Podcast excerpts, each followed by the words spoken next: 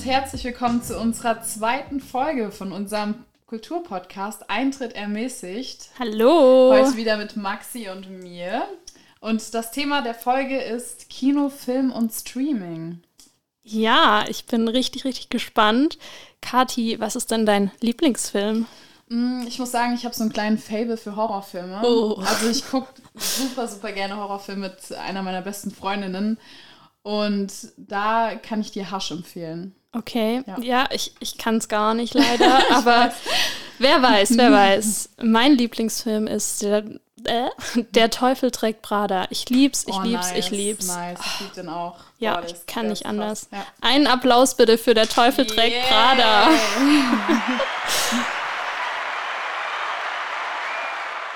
So, aber jetzt Ruhe im Publikum Kamera läuft. und Action.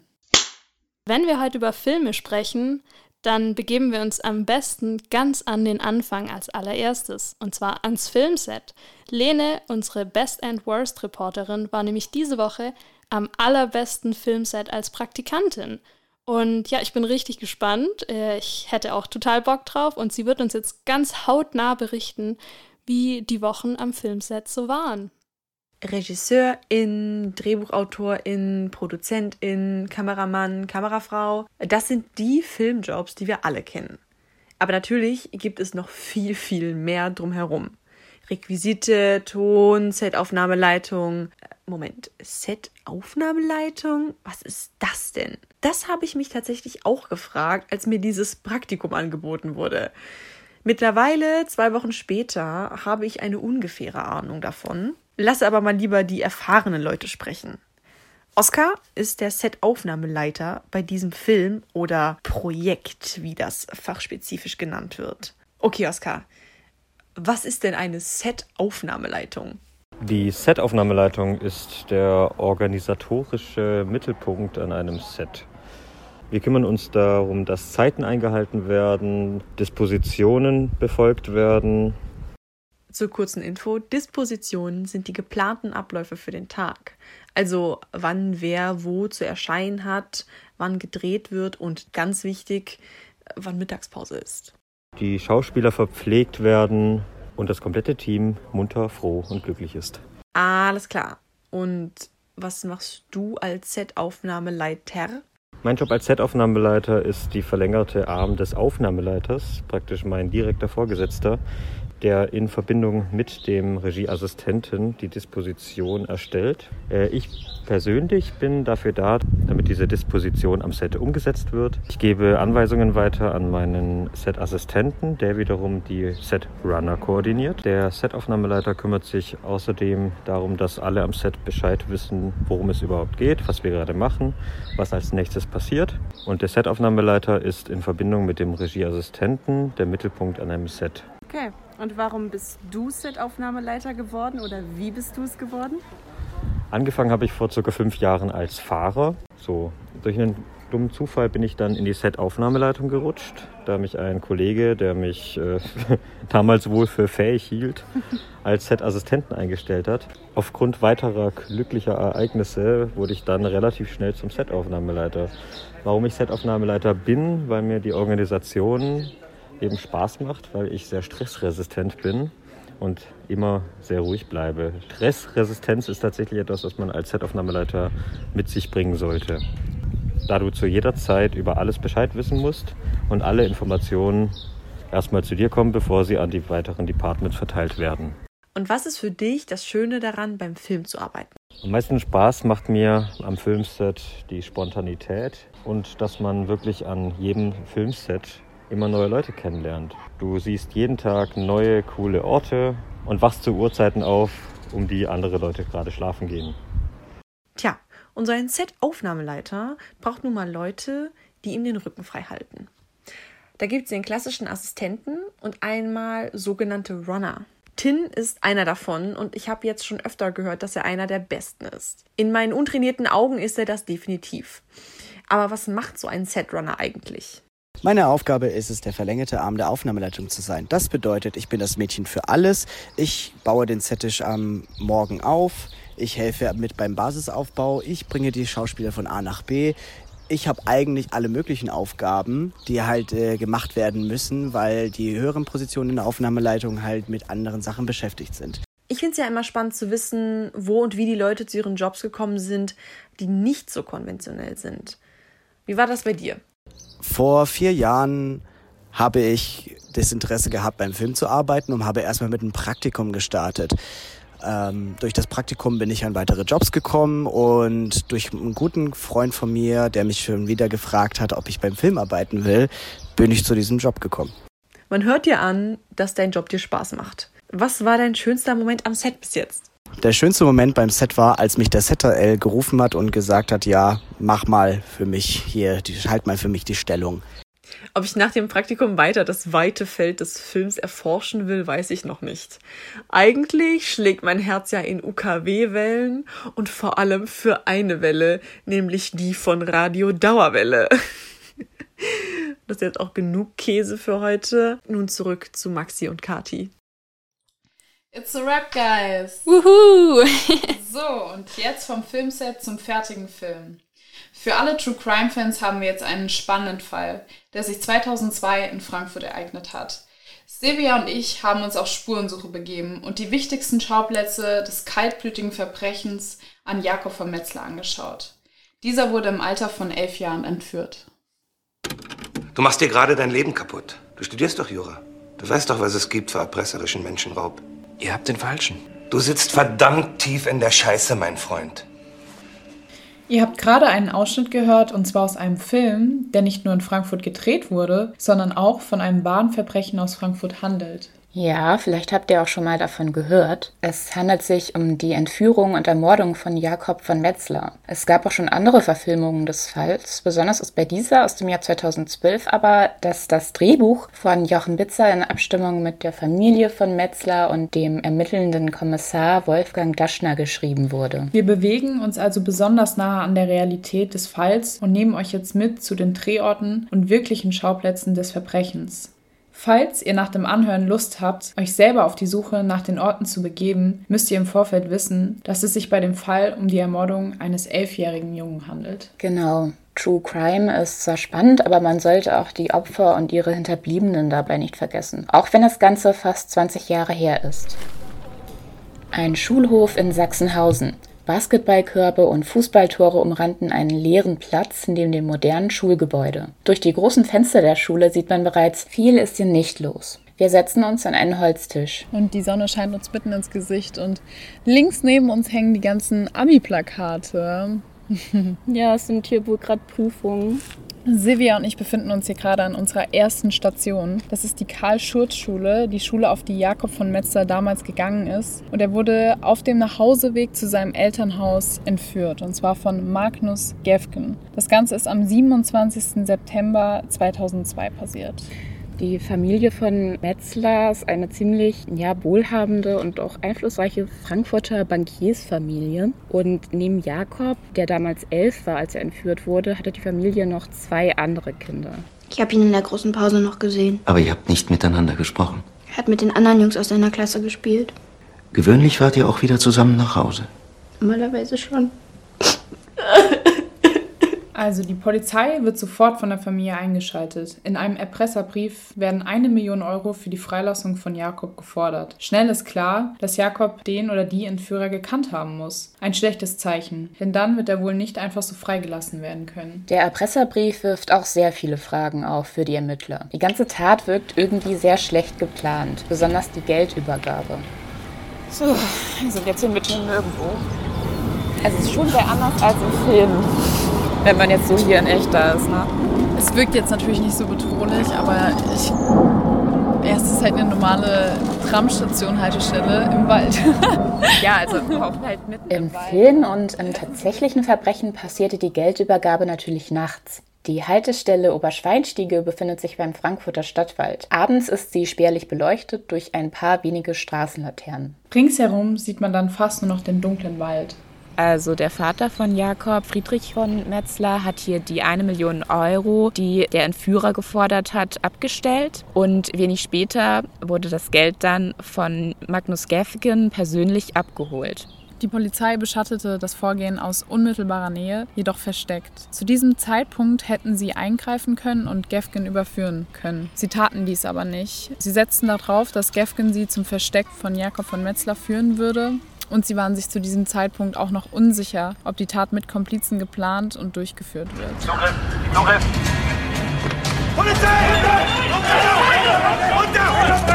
Wo ist der Junge? Sag uns, wo der Junge ist! Magnus Gefgen wird schließlich am Frankfurter Flughafen überführt. Zu diesem Zeitpunkt ist seine elf Jahre jüngere Freundin an seiner Seite.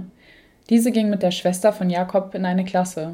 Für Jakob war Gefgen kein Unbekannter, da er ihn und seine Schwester mal mit dem Auto nach Hause gefahren hatte. Im anschließenden Verhör versuchen die Ermittler, das Versteck von Jakob herauszubekommen. Man hofft zu diesem Zeitpunkt, dass Jakob noch am Leben ist. Gefgen erfindet mehrere Lügen und nennt falsche Orte als Versteck. Die Zeit für die Ermittler, Jakob Leben zu finden, wird immer knapper. Man kann sich gut vorstellen, dass alle unter einem enormen Druck standen. Der stellvertretende Polizeipräsident Wolfgang Daschner entscheidet als letzte Möglichkeit Gefgen unmittelbaren Zwang, also Schmerzen, erst anzudrohen und wenn dies keine Wirkung erzielt, auch wirklich anzuwenden. Ich will jetzt wissen, was mit dem Jungen ist. Wir haben das ganze Geld bei dir gefunden und du bist maßgeblich an der Entführung von Jakob beteiligt. Das beweisen deine Notizen. Seitdem du hier bist, hast du uns ständig angelogen. Du hast unschuldige Menschen belastet. Das hier ist kein Spiel und kein Spaß! Gefgen bricht schließlich ein und gesteht, dass er Jakob direkt nach der Entführung mit einem Klebeband erstickt und die Leiche in der Nähe von Schlüchtern in einen See geworfen habe. Wir befinden uns jetzt gerade bei unserer letzten Station, dem Landgericht. Vor uns befindet sich ein leerstehendes Gefängnis, was einen doch sehr gruseligen Eindruck macht. ja, auf jeden Fall. Es ist auch so ein bisschen heruntergekommen. Ja, sehr heruntergekommen mit Graffiti, jetzt mittlerweile auch besprayt. Hat so ein bisschen das auch so von, von Denkmal mhm. oder so exempelmäßig. Gefgen wurde 2003 vom Frankfurter Landgericht zur Höchststrafe verurteilt. Mit lebenslanger Haft und besonderer Schwere der Schuld. Der 28-Jährige habe den Tod gewollt und das Ganze wurde als kaltblütiges Verbrechen eingestuft.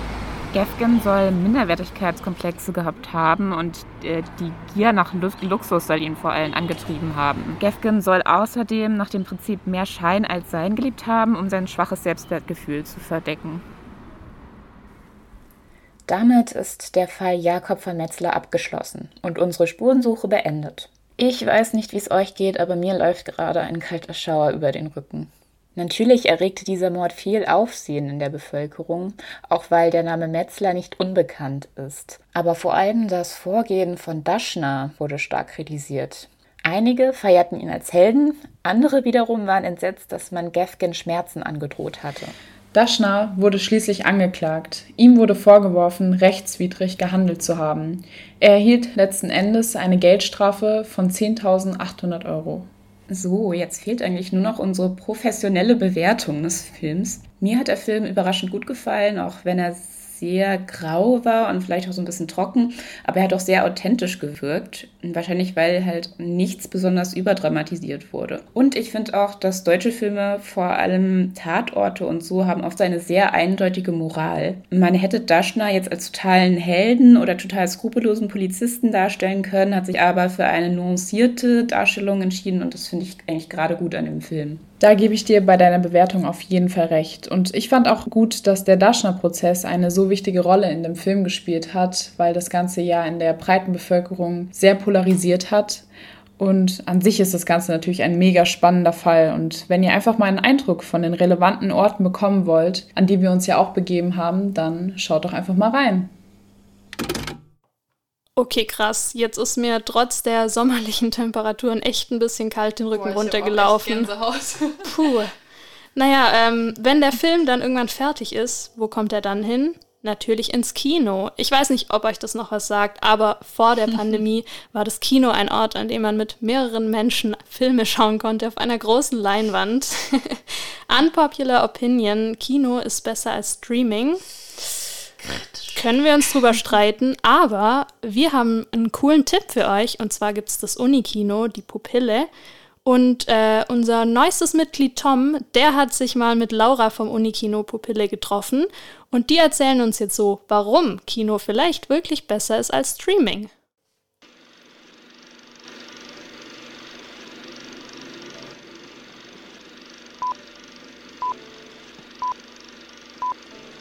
Kino. Unter den ganzen vielen Dingen, die ich im Lockdown vermissen gelernt habe, wohl eins der wichtigsten. Zwar schaue ich im Moment so viele Filme auf Netflix wie noch nie, aber im Kino war das doch immer was anderes. Das Licht geht aus. Ein ganzer Saal voller Menschen wird still. Das Einzige, was man hört, sind hier und da noch raschelnde Popcorntüten. Die Leinwand leuchtet auf und ein Erlebnis startet. So ein Feeling gibt Netflix nicht her. Ein Kino vermisse ich da besonders. Das Universitätskino, die Pupille. Tatsächlich ist die Pupille nicht nur irgendein Kino, sondern das älteste Unikino in Deutschland. Schon seit 70 Jahren gibt es hier verschiedenste Filme zu sehen. Vor allem welche, die man sonst nicht so leicht zu Gesicht bekommt. Erst recht nicht auf der großen Leinwand. Ich habe ein bisschen mit Laura gequatscht. Sie studiert Erziehungswissenschaften und macht in ihrer Freizeit seit mittlerweile sieben Jahren beim Universitätskino mit. Seit 70 Jahren. Ähm, wie fing das denn damals überhaupt an, dass es jetzt ein Studentenkino gibt? Das fing an ähm, mit äh, Semesterschauen. Die hießen damals Pupille. Genau, und da ging es eher darum, dass die eher so ähm, berichtet haben, was gerade in der Uni los ist, äh, kleine Filme gedreht haben und die liefen dann regelmäßig. Und daraus hat sich dann nach und nach äh, das Unikino entwickelt. Ähm, also eine studentische, auch politische Initiative, die halt erstmal ähm, berichtet hat, was so in der Uni los ist. Und dann kam mehr und mehr dieses Kino-Ding dazu. Im Vergleich zu den damals nur studentisch produzierten Filmen ist die Bankbreite an Filmen in der Pupille heute ziemlich groß. Auch wer das Gefühl hat, schon alles an Filmen zu kennen, wird hier mit Sicherheit nochmal überrascht und begeistert. Was gibt's denn bei euch zu sehen? Was habt ihr denn für, für Auswahlkriterien, welche Filme es bei euch zu sehen gibt und welche nicht? Ja, es geht uns schon darum, dass wir eine bunte Mischung haben aus Spielfilm, Dokumentarfilm, Experimentalfilm. Wir haben aktuelle Filme. Wir gucken immer, was gerade aktuell wichtig ist. Das nehmen wir mit rein. Und dann gehen wir auch zurück an die Anfänge des Kinos. Also wir versuchen eigentlich so das ganze Jahrhundert irgendwie vertreten zu haben. Gerne dann immer gucken, dass wir, dass wir das thematisch zusammenbringen. Wir hatten zum Beispiel einmal viel zum Thema Arbeit. Wir hatten letztes Jahr, als wir kurz offen waren, äh, eine Klimareihe mit verschiedenen anderen AkteurInnen in der Stadt. Wenn das irgendwie geht, ähm, haben wir total gern ähm, ja, FilmemacherInnen zum Beispiel da oder Menschen, die zu einem ähm, Thema was erzählen können. Zum Beispiel auch so kein Amnesty International Hochschulgruppe oder so, dass, dass man das immer noch mit auffängt. Die Kooperationen sind natürlich ganz oft Dokumentarfilme. Also wenn man, also zum Beispiel zum Thema äh, Seenotrettung im Mittelmeer. Also wirklich von ernsten Dokus zu alten Klassikern ist ja alles dabei. Hast du ein persönliches äh, Highlight, was du am liebsten machst? Ich mache Kinderkino. Ähm, das mache ich dann am Wochenende tagsüber und dann zeige ich Kinderfilm-Klassiker auf 35 Millimeter und dann kann man davor und danach in den Vorführraum kommen und sich angucken, wie oben der Film eingelegt wird und selber mal anfassen am Projektor und so das macht mir immer total Spaß. Und das Lustige ist, dass die Erwachsenen fast genauso wie die Kinder ganz neugierig sind und sich das angucken wollen. Hast du auch einen Lieblingsabend? Was habt ihr da gemacht? Da hatten wir ein Double Feature aus zwei Roller Girl Filmen. Wir hatten Roller Girls da die um das Publikum, also sie hat eine Rollschuhbahn im Kino aufgebaut. Und man konnte davor und danach auch selber Rollschuh fahren und die Roller Girls haben gezeigt, was sie drauf haben. Das wird ja bei euch teilweise richtig aufregend. Wie sieht denn eigentlich euer Team aus?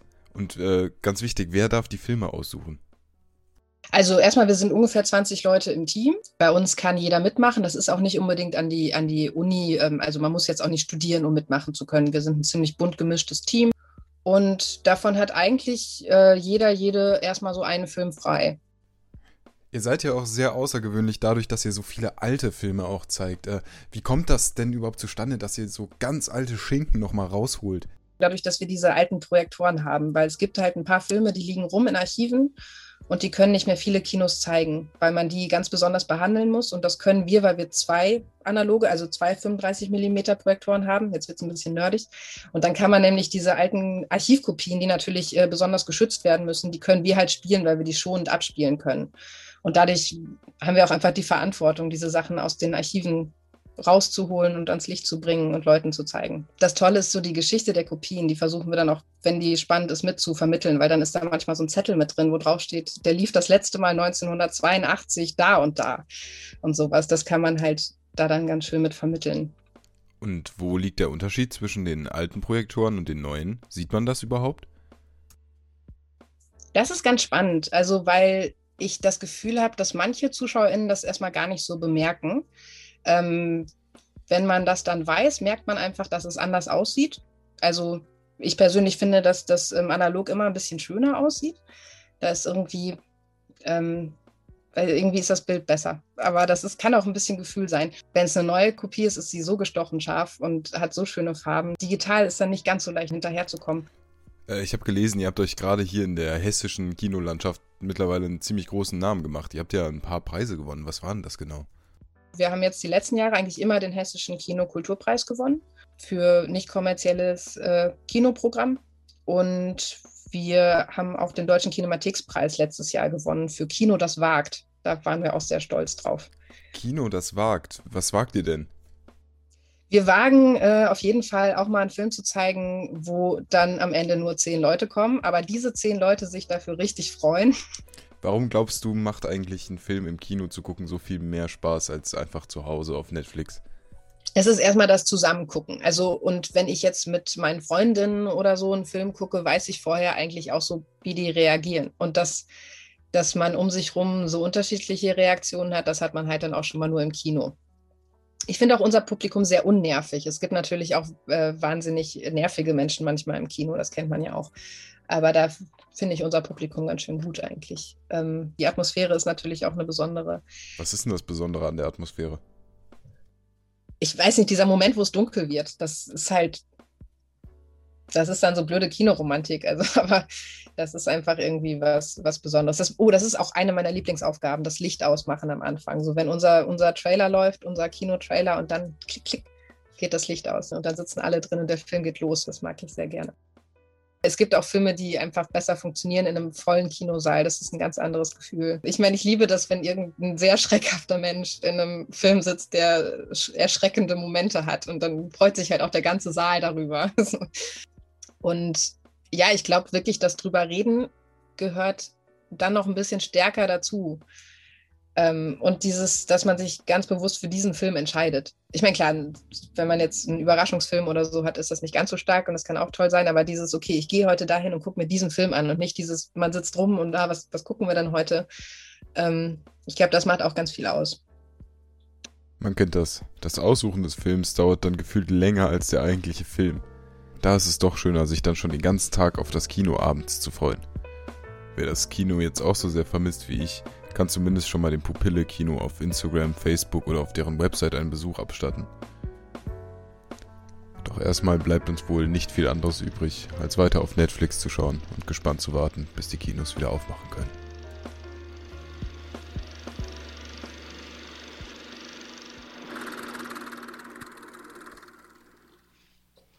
Boah, jetzt habe ich irgendwie wieder richtig Lust auf Kino und vor allen Dingen auf Popcorn, salziges Popcorn mm. und Nachos mit dieser ekelhaften Käsesoße und vor allem Ben Jerry's Eis für 5 Euro. Oh ja. Weil anders schmeckt es einfach nicht. Uh, dekadent und delicious. So, und jetzt vom Kino zum Filmfestival. Max, ich habe mal eine Frage an dich. Mhm, hau raus. Weißt du denn, was Nippon bedeutet? Habe ich heute gelernt, ein Begriff. Äh, ist es so Puffreis? Nein, Spaß, keine Ahnung. Habe ich auch als erstes dran gedacht. Aber das ist die japanische Bezeichnung für das Land Japan. Uh, cool. Mhm. In Frankfurt wird das Nippon Connection Film Festival stattfinden. Flo hat dafür Recherche betrieben und einen spannenden Beitrag erstellt. Dieses Festival ist das größte japanische Filmfestival der Welt. Dort werden über 100 Filme gespielt. Nirgends sonst werden mehr japanische Filme gezeigt. Voll cool. Bin mhm. gespannt. Animes und dramatische Liebesfilme. Daran denke ich bei japanischen Filmen. Es gibt aber eine größere Vielfalt und die bildet das Nippon Connection Film Festival ab. Was genau hat uns Florian Höher aus dem Filmteam im Interview erzählt? Also es gibt ja bestimmte Genres und Gattungen, für die Japan bekannt ist, also zum Beispiel Animationsfilme, Animes, davon haben wir immer viel im Programm, aber auch ab, abseits vom Animationsfilm wollen wir ganz viele verschiedene Genres zeigen, also Komödien, aber auch viele Dramen. Also in Japan werden sehr viele Dramen gezeigt. Wir suchen dann die besten aus, äh, Kriminalfilme, aber eben auch sehr anspruchsvolle Arthouse-Filme, Experimentalfilme. Und ja, wir versuchen wirklich ein sehr buntes Programm zusammenzustellen. Was macht den japanischen Film besonders und was ist anders als bei Filmen, die wir sonst so in deutschen Kinos sehen? Dass die Art und Weise, Geschichten zu erzählen in Japan ganz anders ist. Also ähm, natürlich ist es hier nicht ausschließlich so, aber in vielen Blockbuster-Produktionen ist es ja so, dass Geschichten sehr konventionell erzählt werden und dass man eigentlich ab der Mitte des Films schon weiß, worauf es am Ende hinauslaufen wird. Und das ist in japanischen Filmen meistens nicht so, sondern ähm, da kann es wirklich sein, dass die Handlung sich ständig in ganz andere Richtungen entwickelt, als man eigentlich dachte. Die Charaktere sind viel mehrdimensionaler als in westlichen Mainstream-Filmen. Und ähm, die Art und Weise, wie, wie gespielt wird, also das Schauspiel ist auch ganz anders. Also hier ist man, glaube ich, immer erstmal ein bisschen irritiert bei japanischen Filmen, weil es sehr expressiv zum Teil ist. Und ähm, das macht aber auch viel mit dem Film. Also der Film bekommt dann so eine ganz andere Stimmung. Auf dem Festival gibt es auch über Filme hinaus ein breites Kulturangebot. Wir wollen wirklich Japan in all seinen Facetten widerspiegeln. Und in dem Kulturprogramm gibt es zum Beispiel Vorträge zu Japan, aber auch Performances, zum Beispiel Konzerte oder ähm, auch Theateraufführungen. Es gibt ganz viele Workshops, also vom Kochkurs über Kampfsport-Workshop. Also dieses Jahr zum Beispiel haben wir mehrere Japanischkurse auch beim Festival, also zum Beispiel auch, wie man mit Filme schauen Japanisch lernen kann. Nippon Connection hat mal als ein kleines studentisches Projekt angefangen. Das erste Filmfestival kam aber sehr gut an und dann wurde das Projekt immer größer und bekannter. In Japan wurde das, glaube ich, erstmal nicht so ernst genommen und man musste dann wirklich um die Filme kämpfen. Aber inzwischen haben wir wirklich auch einen großen Namen in der japanischen Filmszene und viele, also wenn man die Filme bei denen anfragt, vor allem bei den jungen Filmemachern, äh, da bekommt man auch wirklich die Rückmeldung, dass es schon immer mal ihr Traum war, dass ihr Film bei Nippon Connection läuft. Und das ist dann eigentlich das beste Feedback, das man bekommen kann. Nippon Connection findet vom 1. bis 6. Juni statt. Wahrscheinlich gibt es alle Veranstaltungen online, wenn es die Pandemie aber erlaubt, auch manche an Frankfurter Veranstaltungsorten. Ein Filmticket kostet 6 Euro. Damit kann man einen von etwa 100 Filmen für 24 Stunden leihen. Alle Filme stehen während der ganzen Festivalzeit online. Es gibt also kein festes Kinoprogramm wie sonst. Ein Link zu den Kultur- und Filmangeboten findet ihr in der Beschreibung. Boah, Leute, von dem ganzen Fernsehschauen habe ich und ihr ganz bestimmt auch echt schon viereckige Augen. Also los raus an die frische Luft und zwar mit Kiki. Kiki hat die Stadtnischen ausprobiert. Das ist die neue digitale Stadtkarte Frankfurts und da hat sie sich mit Tarzan vom Team getroffen und neue Lieblingsplätze in Frankfurt gefunden, hoffe ich. Auf Netflix Serien bingen ist ja schön und gut, aber irgendwie zieht es einen doch hin und wieder mal die frische Luft. Irgendwie grase ich dann aber immer wieder dieselben Wege ab, die sich eben unmittelbar vor meiner Haustür befinden. Ein neues Frankfurter Projekt schafft Abhilfe. Bei Stadtnischen haben sich drei junge kreative Köpfe zusammengesetzt und eine neue digitale Stadtkarte ins Leben gerufen, die Frankfurts schönste Ecken vorstellt. Das Konzept ist simpel. FrankfurterInnen stellen ihren Lieblingsort vor, werden von der Kamera porträtiert und können so ihre Stadtnische mit allen anderen teilen. Das Ergebnis ist eine Stadtkarte mit einem sehr persönlichen Touch. Um zu erfahren, wie ein so cooles Projekt während einer Pandemie entstehen konnte, habe ich mich mit Tarzan vom Stadtnischenteam unterhalten. Hi, mein Name ist Tarzan und ich bin einer der drei Köpfe hinter Stadtnischen. Ich bin 30 Jahre alt, komme aus Mainz und bin Entwickler. Das heißt, ich programmiere Webseiten, Online-Shops und Apps für meine Kunden. Kannst du uns auch was über deine Teamkolleginnen erzählen? Die zwei anderen Köpfe hinter Stadtnischen sind Sarah Kessler und Sarah Greffner. Die zwei Mädels sind mega, mega cool drauf und kümmern sich um das Optische und Organisatorische. Ähm, Sarah Kessler ist Fotografin, Videografin und äh, mit der Kamera super fit. Ähm, sie ist auch der Ideengeber von Stadtdichten und kümmert sich unter anderem auch um die Organisation. Alle Fotos, die ihr auf der Stadtdichten-Seite sehen könnt, hat sie geschossen und bearbeitet.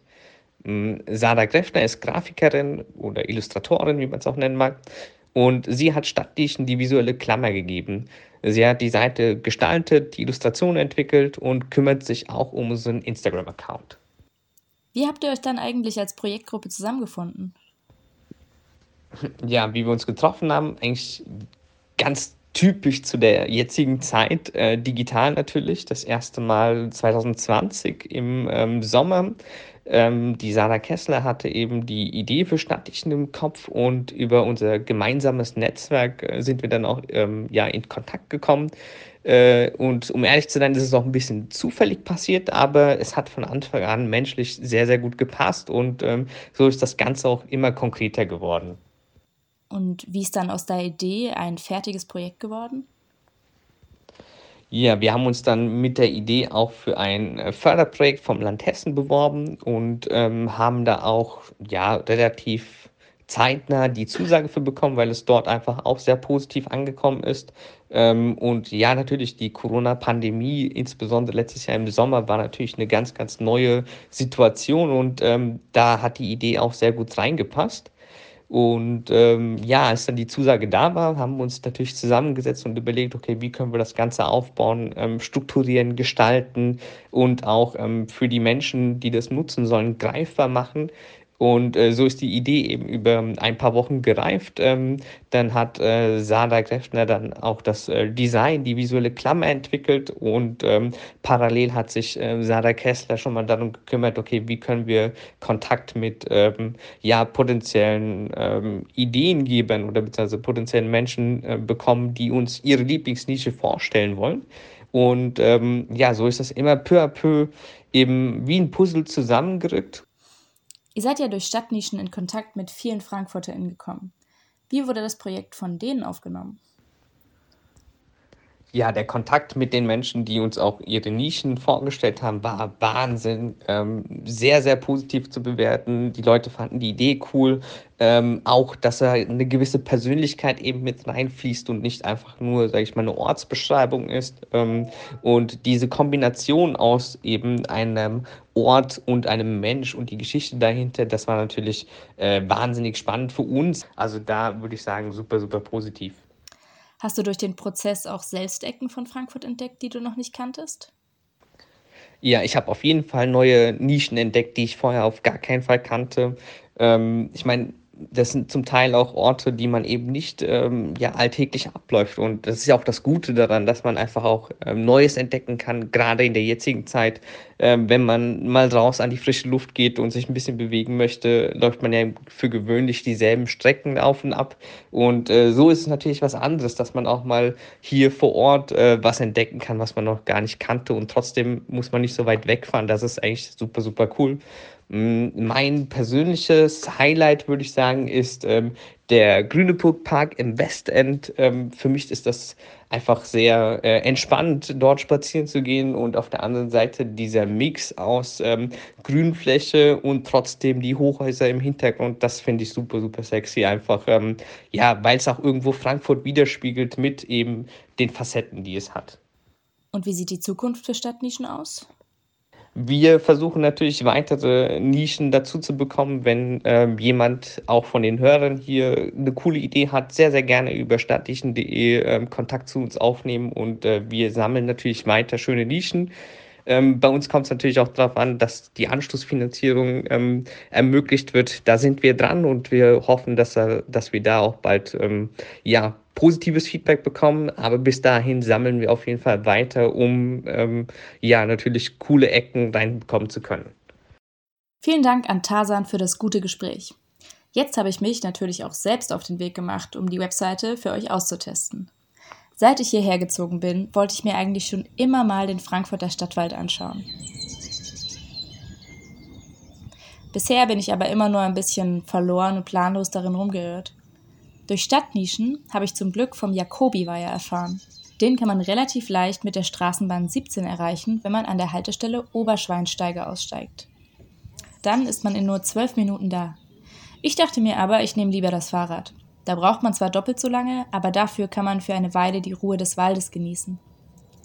Als Dorfkind habe ich es ehrlich gesagt ein bisschen vermisst, rings um mich herum nur Bäume zu sehen und die Stadt komplett auszublenden.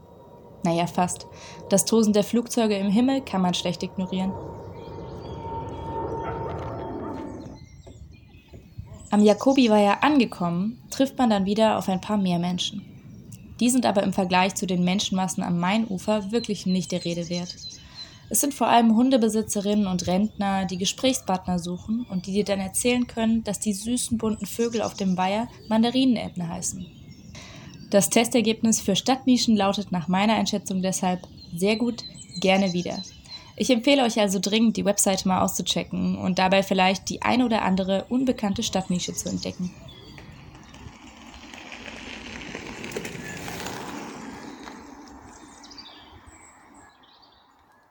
Sehr cool. Da kriegt man mal wieder neue Inspirationen, wo man so hingehen kann. Vor allen Dingen jetzt während Corona ist ja nicht so viel möglich und dann ist rausgehen immer eine gute Alternative. Und ich schaue auch immer nach neuen Plätzen so in Frankfurt, mhm. wo man mit Freunden hingehen kann und so. Finde ich richtig, finde ich eine richtig coole Idee. So, und jetzt wieder zu unserer Kirsche auf dem Sahnehäubchen, zu unseren Veranstaltungstipps. Ich hoffe, ihr verschluckt euch nicht an eurem selbstgebackenen Opferbrot, denn jetzt kommt was.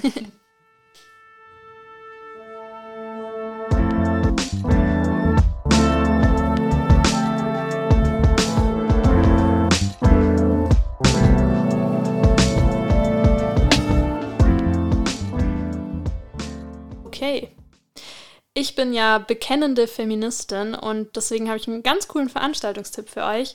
Vom 20. bis zum 24. Mai findet das Nocturnal Unrest Festival statt. Das ist ein Kunst- und Wissenschaftsfestival aus queer-feministischer Perspektive. Da werden Audio-Walks geboten sein oder Open Spaces und andere Gesprächsrunden, natürlich auch Workshops ähm, findet leider online statt, ähm, aber wird mitorganisiert von Studis und AbsolventInnen der Goethe-Uni und äh, die machen das Ganze in Kooperation mit dem Künstlerhaus Museum. Und ähm, ja, ich hab Bock drauf und mache auf jeden Fall mit. Let's go! ich habe bei denen auch schon mal einen richtig, richtig coolen Audio-Walk durch Frankfurt gemacht und der war wirklich, wirklich schön. Große Empfehlung. So, und jetzt kommen wir zu unserem letzten Veranstaltungstipp, dem Lichter Filmfest. Und zwar habt ihr hier die Möglichkeit, zwischen einem kostenpflichtigen und einem kostenlosen Angebot zu wählen. Äh, dort werden verschiedene Filme gezeigt, unter anderem Nischenfilme oder Filme, die ein bisschen special sind. Ähm, und wir haben auch schon mal ins Programm reingeschaut und da ist mir einer direkt ins Auge gesprungen, und zwar There is no evil. Der Film erzählt von den Auswirkungen der Todesstrafe auf das Leben derjenigen, die sich, die sie zu vollstrecken haben. Boah. Fand ich krass, mhm. aber auch mega spannend. Total, ähm, ja. Genau, die Filme kosten so zwischen 3 und 8 Euro, die kostenpflichtigen. Genau, da müsst ihr euch ein bisschen beeilen, das läuft nicht mehr so lang, aber ich glaube, da lohnt es sich auch, sich zu beeilen und es passt super zu unserer Folge. Genau.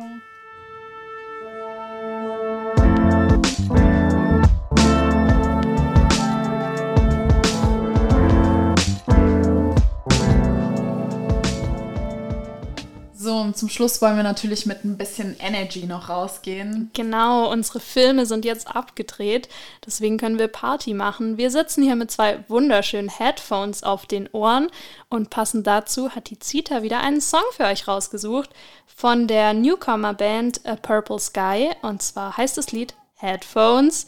Zita hat mit der Sängerin gesprochen. Lasst uns mal reinhören und euch allen eine wunder wunderschöne Woche. Bis ganz bald und ciao. See you next time. Bye bye. Hi ihr Lieben, ich bin's wieder, eure Zita und ich stelle euch diese Woche wieder ein Lied und dessen Geschichte vor. Diese Woche habe ich sogar was Lokales für euch. Die Newcomer Band heißt A Purple Sky und ist aus Frankfurt. Die Sängerin Marlene, mit der habe ich gesprochen, hat mir ein bisschen was über ihren ersten Song Headphones erzählt. Hört gerne mal rein oder schaut euch das Video auf YouTube an. In Headphones geht es um das Thema Realitätsflucht. Musik an, Welt aus quasi. Jeder kennt's. Jeder soll sich im Lied wiederfinden und gleichzeitig so darin verlieren, dass man seine eigene Interpretation und seine ganz eigenen Gedanken damit verbinden kann. Was ich richtig süß fand, Marlene hat erzählt, dass man im Video die Band das erste Mal in ihrer aktuellen Besetzung zusammen sieht. Also vorher haben sie quasi noch nie zusammen gespielt, weil der Besetzungswechsel erst zwei Wochen vor dem Drehtermin stattfand. Die Tänzer, die man im Video sieht, hat Marlene selbst bei einem Faschingsgig entdeckt und wollte sie unbedingt dabei haben. Und der Dreh, wie sie gesagt hat, hat mega Spaß gemacht, weil jedes Bandmitglied Freunde eingeladen hat, die am Set mitgeholfen haben und sie ein ganzes Wochenende lang zusammen Spaß hatten und getanzt haben. Das finde ich übrigens immer total spannend, weil ich mich ganz oft frage, Was machen Bandmitglieder oder KünstlerInnen eigentlich so privat? Wie gut verstehen sie sich untereinander? Wie sehr leben sie das, was sie in ihren Texten singen oder spielen? Das interessiert mich immer total. Also falls ihr dazu eine Story habt, haut sie gerne raus. Und falls ihr generell in das Lied reingehört habt, würde mich eure Meinung natürlich total interessieren. Ich freue mich drauf und natürlich auch wieder auf die nächste Folge. Bis dann, eure Zita.